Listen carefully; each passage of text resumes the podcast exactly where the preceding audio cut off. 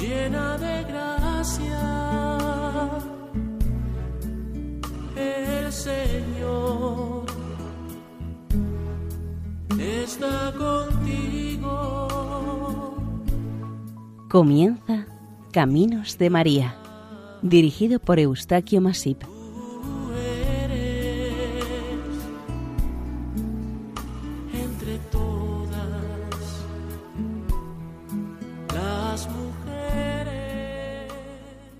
Nuestra cordial bienvenida a Caminos de María, un programa realizado por el equipo de Radio María Nuestra Señora del Lledó de Castellón. Les ofrecemos hoy el capítulo dedicado a Nuestra Señora del Tura, patrona de Olot. Esperamos sea de su agrado.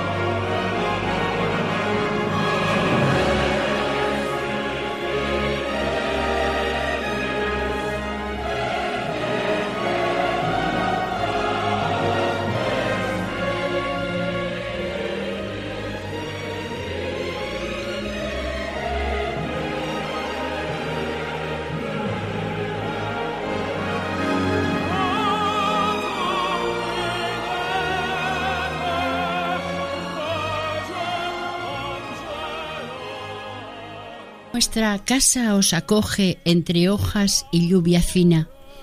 Os perfuma del pino su corteza de la tierra garrochina. Sois madre de Dios, hallada por nosotros muy querida, y fuiste donde quisiste, siendo siempre bien recibida. Es gran fiesta, hay holgorio de gigantes y atrapamoscas. Busco la calma en otro barrio y os encuentro medio a oscuras. Vengo solo a contemplaros, no pido nada de nada, solo quiero que os dignéis a mirarme casi nada. Quiero sentir vuestra mirada cómo penetra en mi corazón, haciendo allí su morada hasta mi expiación. La Garrocha es una comarca prepirenaica de la provincia de Gerona y su capital es la ciudad de Olot, a la izquierda del río Fluviá. Esta ciudad, que está situada en el Parque Natural de la zona volcánica de la Garrocha, con cuatro volcanes apagados, tiene como patrona celestial a Santa María, Madre de Dios del Tura, una advocación mariana bastante desconocida fuera de Cataluña y, a- y menos aún su interesante historia. La historia de esta ciudad olotense tiene un hito inicial importante cuando el rey franco Carlos el Calvo, al conquistar estas tierras en mano de los moros y reordenarlas, otorga Santa María Dolotis como bien al abad benedictino Radimir de San Aniol de Agulles en el año 872. Esto da a entender que el primitivo Olot nació y creció alrededor de una pequeña iglesia dedicada a Santa María, quizás de origen visigodo. En el año 927 el obispo Miró donó esta villa al monasterio de Camprodón. Luego pasó al de Besalú y en 1097 el conde Bernat II de Besalú lo dio al monasterio de Ripoll. Hasta el 1221 no se edificó la primera iglesia, formando parte del núcleo urbano olotense. El 15 de mayo de 1427 esta localidad sufrió un terrible terremoto, pero un año más tarde volvió a sufrir otro seísmo aún más aterrador y que asoló gran parte de la misma. Después de los terremotos de los años 1427-28, se amplió la, iglesia adaptándola a las necesidades de la localidad que crecía en dimensión y población. La historia de Olot está íntimamente unida a los avatares que conforman la historia de Cataluña, tomando posición activa en todos los hechos históricos de su formación alcanzó el título de ciudad en 1907, otorgado por el rey Alfonso XIII. Tradicionalmente ha sido un importante centro comercial, industrial, textil y alimentario, artesanal y minero. Actualmente mantiene estos medios económicos, aunque destaca por su famosa industria artesanía de la imaginería religiosa es evidente que los solotenses veneran a la Virgen María desde finales del primer milenio, pues la información más fidedigna sobre la devoción a la Virgen María ya está datada en el año 872 en un documento en el que se cita a la antigua iglesia fundada en honor a Santa María de Olot. A medida que se sucedieron los siglos, concretamente en el siglo XV, la Iglesia pasó a dedicarse a la Virgen Santa María del Tura, motivado por la insólita aparición de una imagen de la Virgen en milagrosa circunstancia.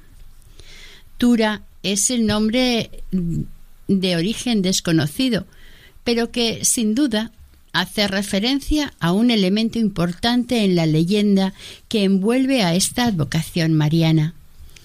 Aunque este importante detalle es de difícil identificación hasta para los más expertos.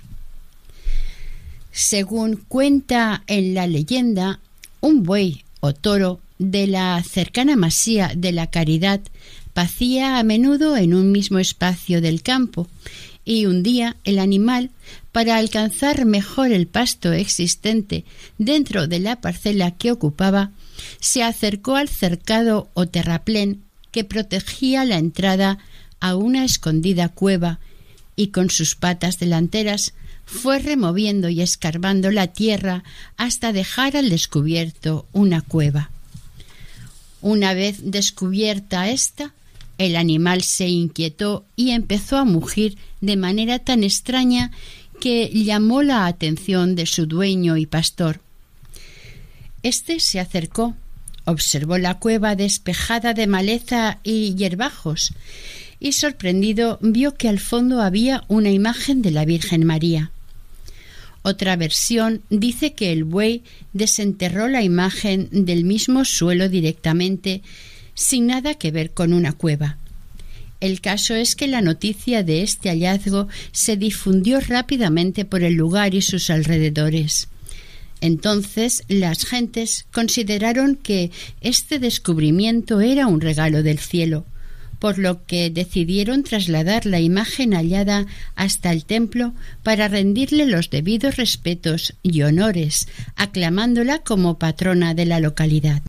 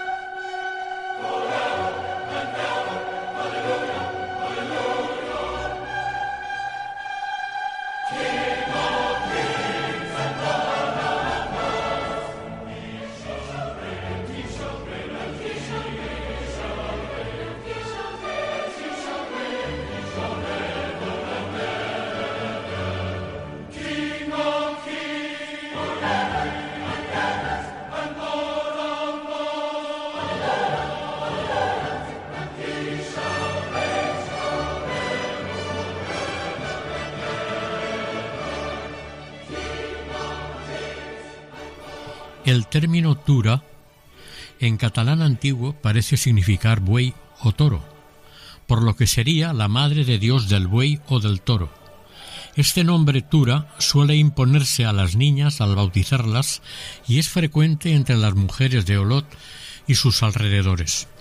La fiesta en honor a Nuestra Señora del Tura se celebra el 8 de septiembre y es la fiesta mayor de Olot. También son conocidas como Fiestas del Tura. Cada año, el 8 de septiembre, a las 10 de la mañana, se celebra en el santuario de la Verge del Tura, sito en el centro de la ciudad, una misa solemne concelebrada. Al finalizar la Eucaristía y salida del templo, se reparte una estampa con una imagen de la Virgen del Tura, realizada por un artista de la localidad y además contiene un poema dedicado a Nuestra Señora, a su hallazgo y a las fiestas del Tura. Este santuario es visitado cada día por muchos feligreses. Existe un dicho que dice No es bon olotí quien no visita a la Verge del Tura al vespre o al matí, es decir, no es bueno olotense quien no visite a la Virgen del Tura por la tarde o por la mañana. A cualquier hora que se visite este santuario nunca se está solo, al menos una o dos personas están venerando a Nuestra Señora. El día del oficio religioso conmemorando la festividad del Tura, en el momento de la celebración religiosa, la iglesia está abarrotada de fieles devotos siendo casi imposible entrar en el templo. La gran cantidad de actos festivos y de diversión los días de esta fiesta del Tura, Olot está rebosante de gente acudiendo, participando u observando todos los actos, en especial el desfile encabezado por la farándula olotina y sus tradicionales gigantes, cabezudos y caballitos. Cada grupo desfila con su música propia y la mayoría de la gente conoce esta música y en ocasiones cantan conociendo la letra. El día grande, el día 8, se llena de gente la plaza mayor donde los gigantes cabezudos y caballitos bailan, Luego se acude al desfile de comparsas, donde se añaden el cabeza o jefe ligamosques de la ciudad, el águila de San Ferriol, el pubil, la pubilla y varios personajes más tradicionalmente conocidos en Olot. Sigue luego el bullicioso pasacalle, antes de que la gente se dé cuenta y de que se acaben las ganas de fiesta, llega el último día de fiestas. Este día se celebra la tornaboda, la merienda, y con la sardana Adeu Vila de Olot, Adiós Villa de Olot, se cierran los días de festividad en honor a la Virgen del Tura. El Yigamosques es un personaje notable dentro de estas fiestas del Tura. En la iglesia de San Esteve se encontraron documentos sobre este personaje que avalan su antigüedad e historia. Aunque su función ha sido largamente discutida, actúa como un maestro de ceremonias, abriendo paso al desfile y por delante de los gigantes. Procura que los espectadores no interrumpan el paso, ni que se caigan al tropezar con alguien.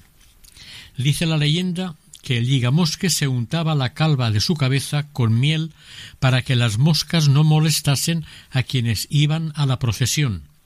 Otra versión cuenta que lo hacía para que las moscas no molestasen a sus amos, que eran nobles.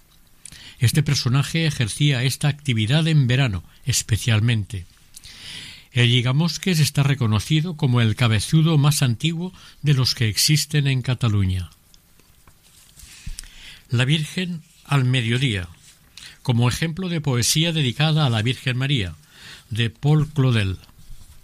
Es mediodía. Veo la iglesia abierta. Necesito entrar. Madre de Jesucristo, no vengo a rezar. Ya no tengo nada para ofreceros, ni nada para pediros. Vengo solamente, Madre, a miraros. Miraros llorar de alegría. Sabed esto, que yo soy vuestro Hijo, y que vos estáis aquí, solo por un momento, mientras que todo se para. Mediodía, estar con vos, María, en este lugar que estáis, no decir nada, mirar vuestra cara, dejar al corazón cantar con su propio lenguaje. Al igual que ocurría con otras advocaciones marianas, ésta también entró en aquellas devociones que la leyenda se dilataba con historias o narraciones paralelas. Se contó que la imagen de la Virgen habría sido escondida cuando los árabes invadieron la península, y los cristianos quisieron librarla de cualquier profanación, escondiéndola en la cueva o enterrándola, con la esperanza de que un día alguien la encontrara o que el cielo la manifestara a los creyentes. Al parecer no se conocen datos históricos que confirmen la presencia de tropas árabes en esta comarca que moviera a sus habitantes a proteger una imagen de la Virgen, pero sí se tiene algún dato de esta presencia musulmana en la comarca vecina de la Selva, y que fueron vencidos por el emperador Carlomagno el día de San Cornelio.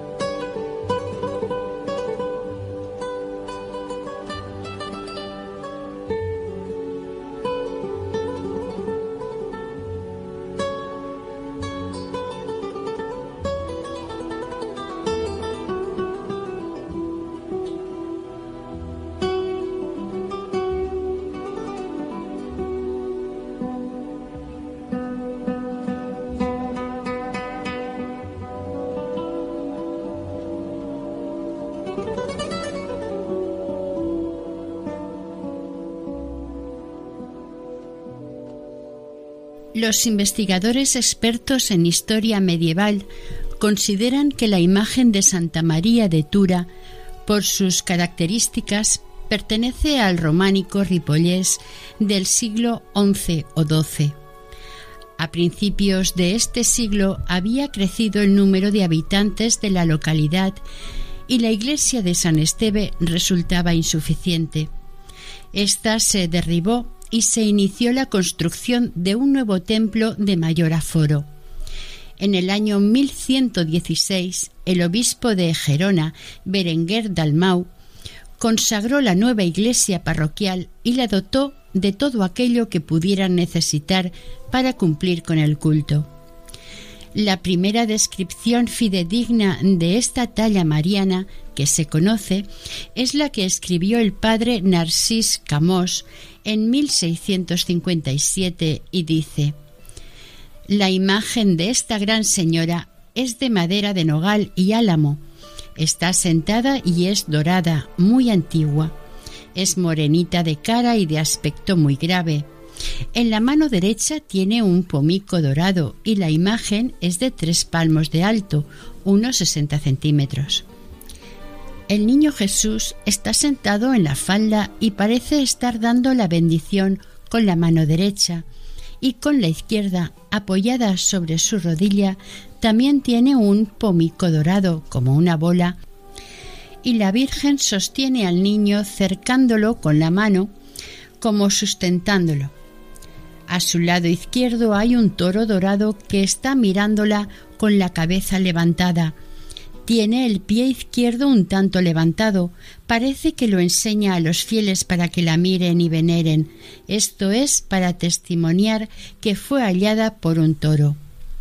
La imagen de la Verge del Tura está considerada como una de las más importantes dentro del arte románico de Cataluña. Esta talla románica fue restaurada a partir del mes de noviembre del año 1987 por el mal estado de conservación en el que se encontraba todo el conjunto. Y una vez restaurada convenientemente, se decidió prescindir de los ropajes postizos que la escondían a la vista de los devotos con la magnífica restauración se ha puesto de manifiesto que es una bella talla del siglo XII, hecha con madera de pino, endrapada, enyesada y pintada, con una policromía muy lograda tanto en su peana como en el trono. En cuanto al pomico o bola, en la segunda mitad del siglo XVII, la Virgen lo llevaba en su mano derecha y el niño en su mano izquierda, tal como consta en otras imágenes de María de otras partes, en Villar, Belver, Serra. Al parecer la Verge del Tura debió perder este elemento, identificado por unos como la manzana de Eva y por otros como la bola del mundo. En cuanto al buey o toro, es uno de los animales preferidos en las leyendas para descubrir imágenes escondidas de la Virgen María, como en Queralps, Om, Strack o Lledó. Este animal parece ser incorporado a las imágenes marianas del sur de Europa por una influencia de los países nórdicos que en aquella época irrumpieron por el sur europeo. Sí es cierto que Tura está más cerca lingüísticamente del latín turario y turonus o del turó catalán, y no tanto de las lenguas nórdicas. Al fin y al cabo era un montículo, un turó, el que obstruía el paso al buey cuando accedió a la cueva en la que estaba escondida la imagen de María. En opinión de Constance, proviene de la palabra prerromana tur. En este caso se acerca más a la realidad por indicar esta palabra elevación de terreno.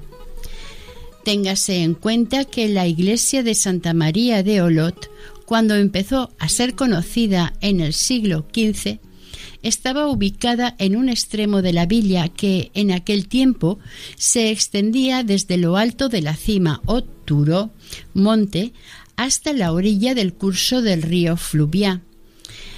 Esta notable pendiente aún puede ser observada actualmente. Por lo tanto, la iglesia o templo estaba efectivamente en un lugar más elevado en relación con el resto de los demás edificios de la villa. Como se ve, son varias las suposiciones e hipótesis que pretenden esclarecer el origen del nombre verdadero dedicado a esta advocación mariana. Curiosa o anecdóticamente resulta que en Bañoles se venera a Santa María del Sturers y su iglesia perteneció al principio como la de Olot a la orden de los benedictinos.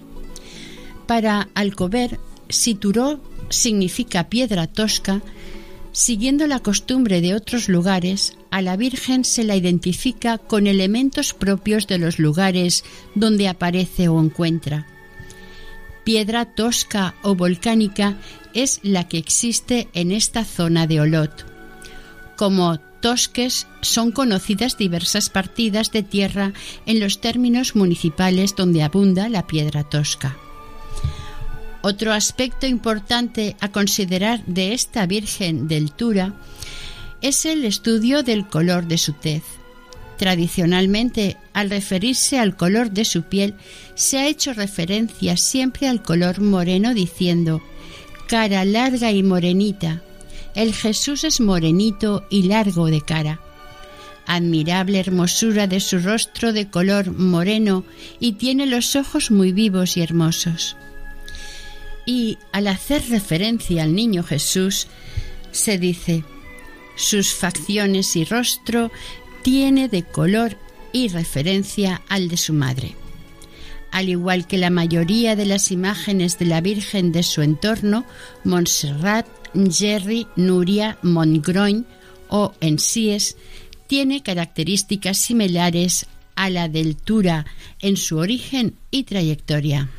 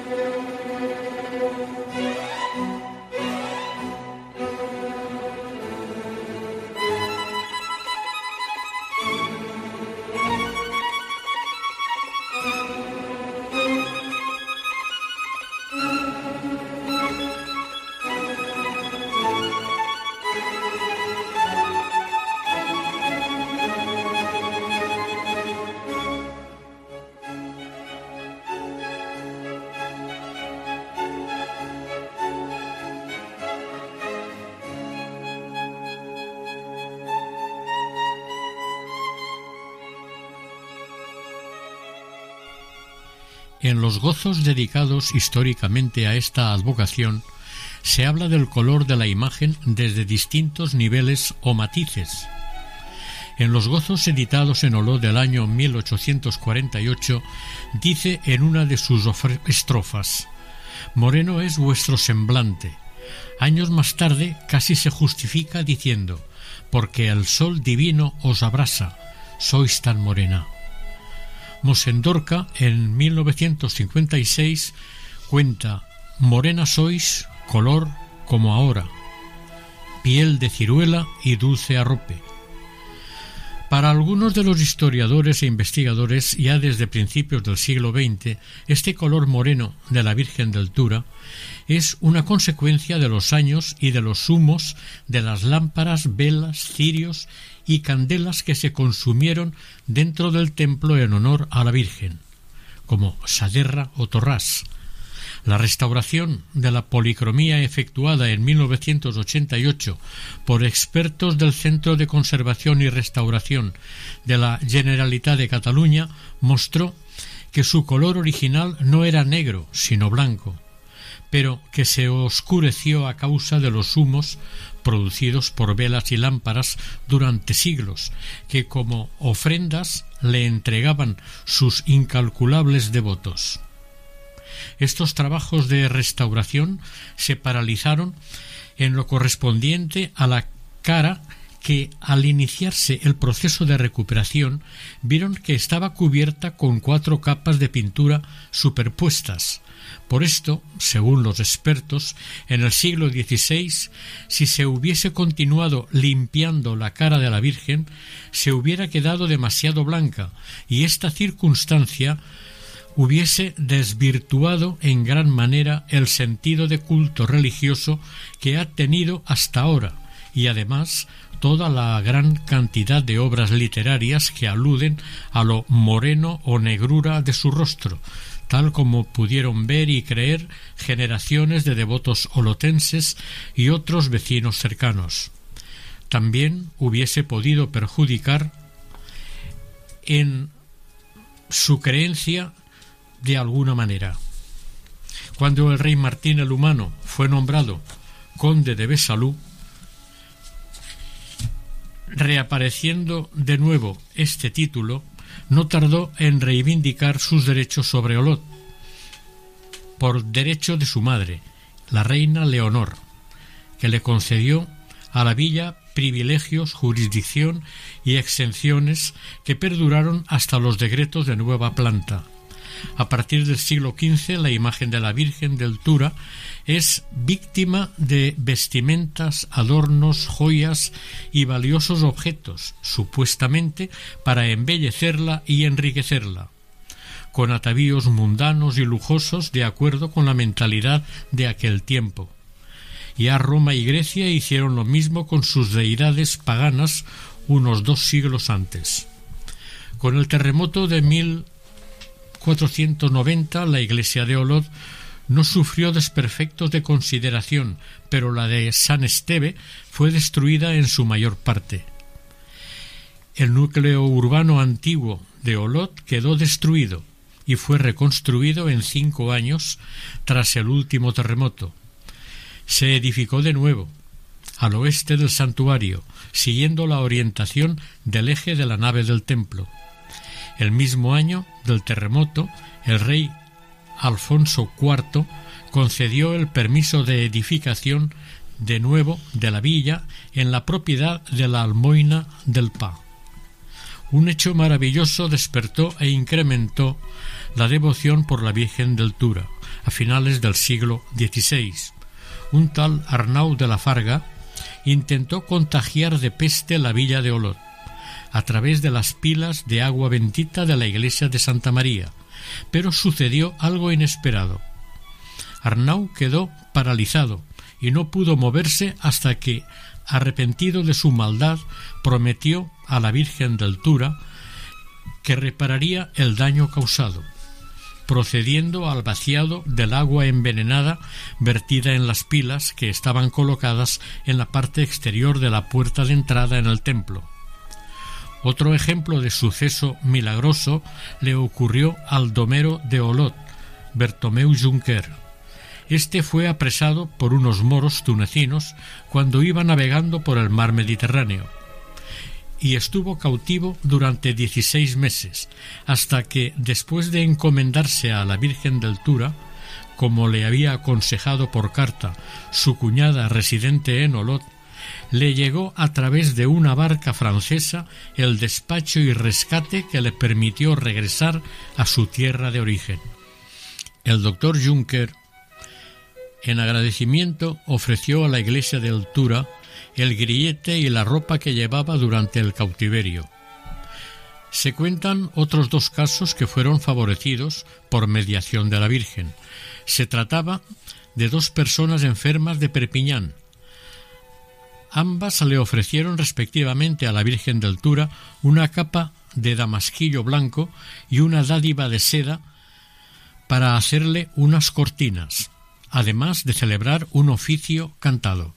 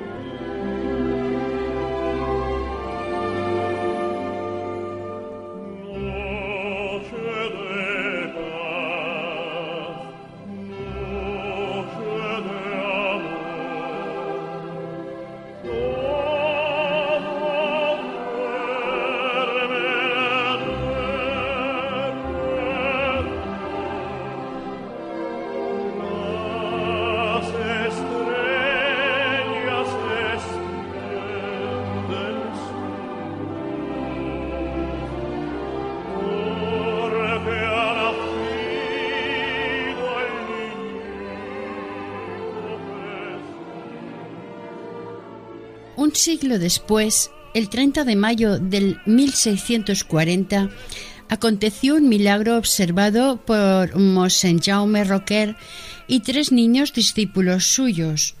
Todos estaban en oración ante la imagen de la Virgen María, no habiendo ninguna luz en el altar ni delante de éste hemos visto que la imagen o figura de Nuestra Señora del Tura tenía una luz resplandeciente en cada ojo o pestaña de cada ojo y tenía la cara muy blanca y alegre, siendo como es morena.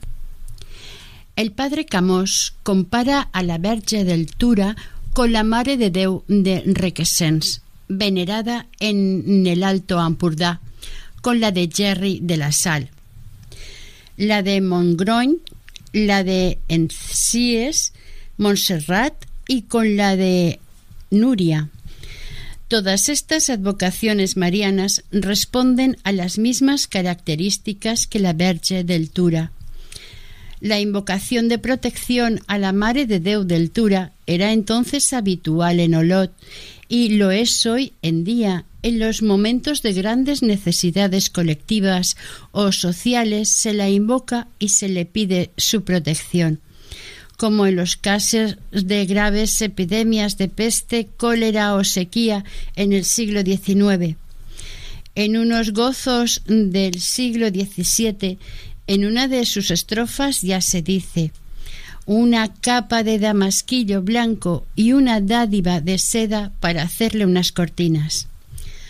Una de las formas más usuales del pueblo para implorar la ayuda a la Verge del Tura era y es sacar en procesión a la auténtica imagen. Las visitas a la Virgen en su santuario eran frecuentes, no solamente los solotinos, sino también quienes viajaban de paso. Todos ellos no dudaban en entrar a visitar a Nuestra Señora en su templo en cuanto a la evolución de la Iglesia olotina dedicada a la Madre de Deu, como se ha dicho anteriormente, tiene un origen incierto en su inicio. Se supone que en su lugar existió una iglesia visigoda y que en el año 872 la iglesia románica existente fue donada a los benedictinos. En el 927 pasó a pertenecer al monasterio de Camprodón. En el 1097 fue donada por Bernat II al monasterio de Ripoll. El año 1221 se construyó ya una iglesia ubicada dentro del casco urbano. Al derrumbarse esta última con los terremotos, se construyó otra de mayor capacidad en 1595 cuando se cimentó la nueva iglesia en 1737, se le encargó al arquitecto Francesc Mas que tuviera mayores dimensiones. Se inauguró en 1802. Con el fin de sufragar esta obra, se fundó el Teatro Principal de Olot. Prácticamente la iglesia es la que ahora existe.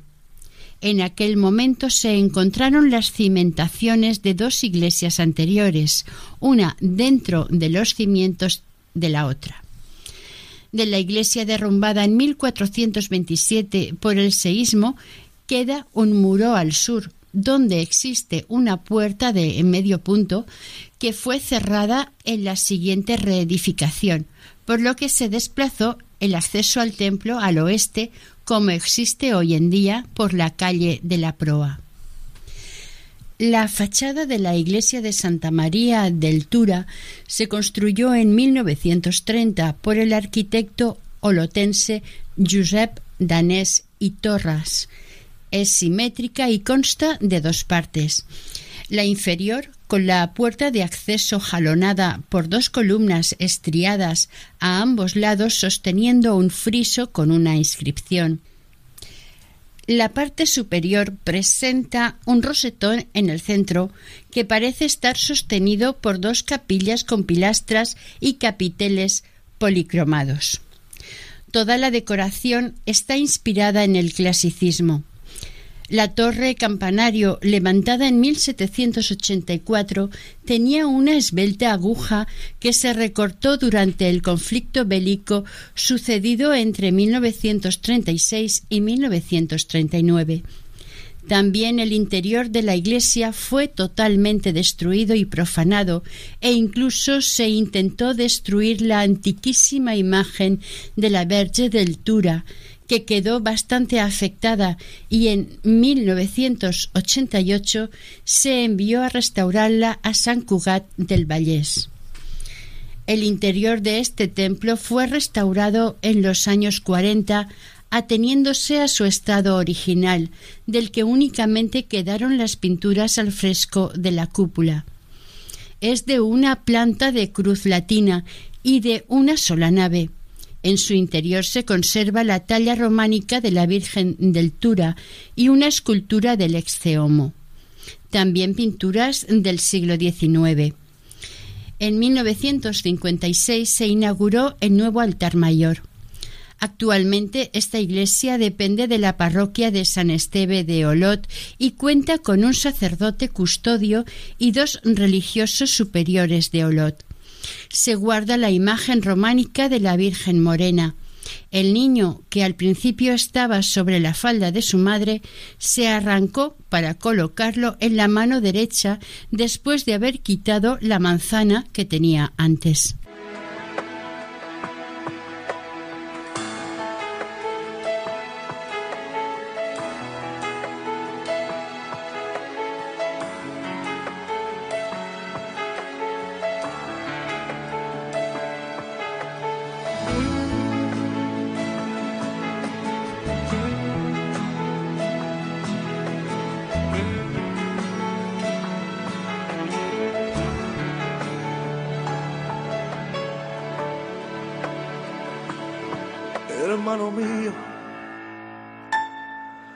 Sé que te sientes cansado y estás confundido.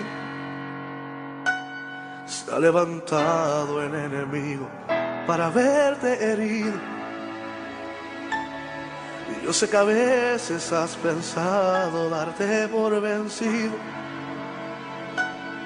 Pues sé que fácil no ha sido. Pues yo comprendo lo que estás pasando hoy. También lo he pasado yo. Que se me acaban las fuerzas. Pero te digo, hermano, esfuérzate al llegar. Sé que no es fácil caminar, pero Dios es tu fortaleza. Óyeme, hermano mío, no te rindas en la batalla. Oye, ministro, pelea, aunque tú sientas que Satán se levanta. No hay que olvidar la iglesia parroquial de San Esteve de Olot, que tras los terremotos fue reconstruida y bendecida en 1763. Es un edificio neoclásico, espacioso, de una sola nave, de planta de cruz latina, con 58 metros de larga por unos 37 de ancha. Su alzada es de 34 metros y el crucero de 52, en el que destaca el altar mayor, obra de Carles Pañó. En la sacristía se conservan diversas tablas góticas, orfebrería, ornamentos y restos de esculturas, una pintura de El Greco con Cristo llevando la cruz. La fachada de este templo data del año 1800 y su embellecimiento se empezó en 1886. El proyecto original contemplaba tres cuerpos, uno central o frontis y dos laterales con dos campanarios. De estos solamente se construyó el de la derecha mirando de frente. En la fachada figuraban en tres hornacinas las imágenes talladas en piedra de San Esteban, San Valentín y Santa Sabina, que fueron destruidas en 1936. Su silueta se recorta en el paisaje, siendo una de las vistas más típicas de Olot. Esta iglesia fue la sede de la Virgen del Tura durante muchos años, hasta el siglo XV. La referencia más antigua data del año 977 por una referencia del obispo Miró. Este templo ha sido modificado varias veces por diversas circunstancias. El primer templo, de estilo románico, fue sustituido en 1116 por otro nuevo. Con los terremotos hubo que empezar otra vez, así hasta el bendecido en 1763, reformado también varias veces.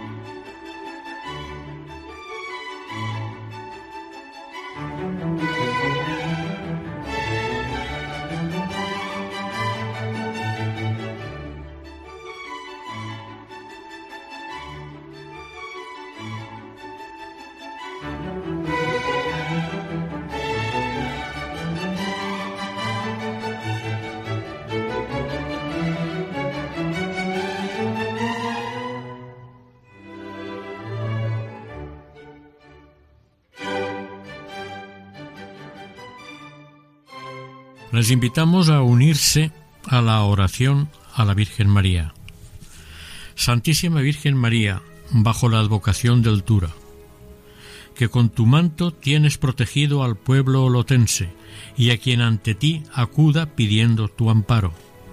No sea en vano tu interés en ser hallada y venerada, recurriendo a la fortaleza de un toro. Danos, Señora, la fortaleza suficiente para afrontar nuestro día a día, con los peligros que conlleva, para alcanzar en su momento la salvación prometida. Te lo pedimos por los méritos de tu Hijo que reina en el cielo junto al Padre y al Espíritu Santo, por los siglos de los siglos, así sea.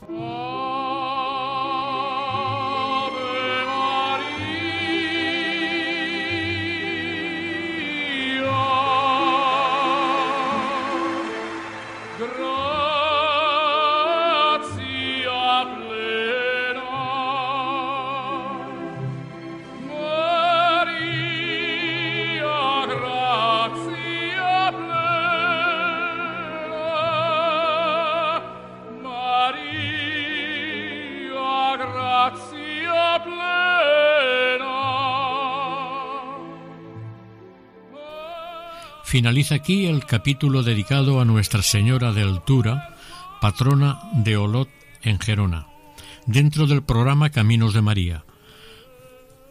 El equipo de Radio María en Castellón, Nuestra Señora del Lledó, se despide deseándoles que el Señor y la Virgen nos bendigan.